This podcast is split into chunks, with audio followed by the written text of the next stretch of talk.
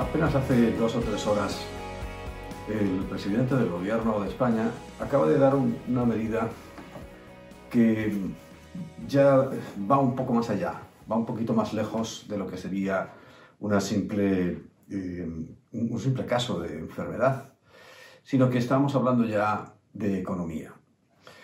Posiblemente dentro de todo esto eh, se aproveche para hacer algunos ajustes en cuanto a la economía. Yo estoy casi seguro de eso, porque es la mejor oportunidad. Eh, la verdad, si yo fuera el que tuviera que hacer eso, aprovecharía una situación como esta porque no tiene pérdida.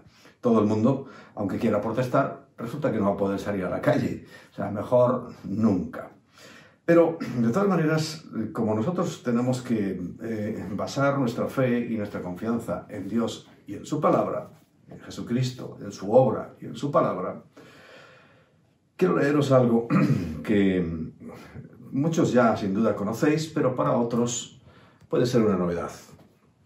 Porque yo sé que hay personas de la iglesia, de fuera de la iglesia, que fueron de la iglesia y posiblemente en este tiempo, ya sabéis lo que eh, uno de mis versículos, no favoritos, sino que el Señor me mostró en una oportunidad fue que en su angustia me buscarán, de lo cual me alegro, porque al final si es buscar a Dios es encontrar eh, el sentido, el propósito y la vida eterna. En Lucas capítulo 12 dice que eh, uno de la multitud le dice al maestro, dile a mi hermano que parta conmigo la herencia. Mas él, el Señor, dice, hombre, ¿quién me ha puesto sobre vosotros como juez o partidor? Y empieza a enseñar. Y les enseña sobre lo material. Y les dijo, mirad, y guardaos de toda avaricia, porque la vida del hombre no consiste en la abundancia de los bienes que posee, ni muchísimo menos. Por eso vendrán dificultades, habrá posiblemente un remezón económico muy grande, pero dependiendo de donde hayamos puesto nuestra confianza, nos irá de una manera o de otra.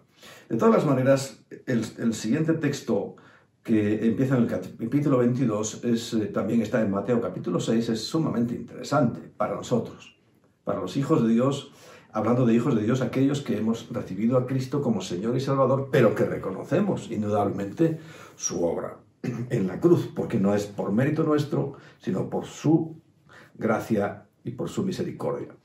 Dijo luego a sus discípulos, por tanto os digo, no os afanéis por vuestra vida, qué comeréis, ni por el cuerpo que vestiréis.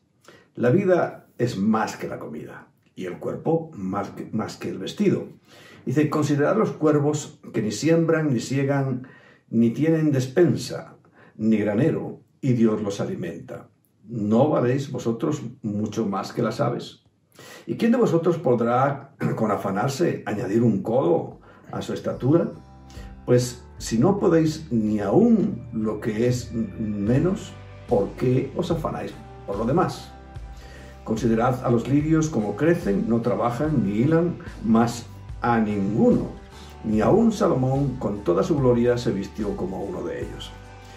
Y si así viste Dios la hierba que hoy está en el campo y mañana es echada al horno, ¿cuánto más a vosotros, hombres de poca fe?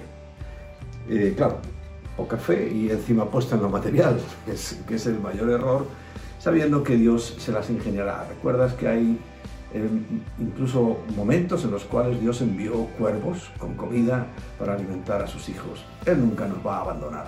Pero sobre todo, yo quisiera que dejaras eh, de, poner tus eh, esperanzas en las riquezas, porque dice el versículo 21 que así que el que hace, así es el que hace para sí tesoros y no es rico para con Dios. Nuestra riqueza está en Cristo. Nuestra riqueza es ilimitada, es incalculable porque no depende de este mundo. Si ahora van a hacer un reajuste económico, bueno, a Dios no lo va a reajustar nadie, así que nuestra confianza en Él tiene que fortalecerse. Así que ánimo, Dios te bendiga y por supuesto no le temas a, a nada ni a nadie más que a aquel que puede enviar tu vida al infierno. Amén y amén.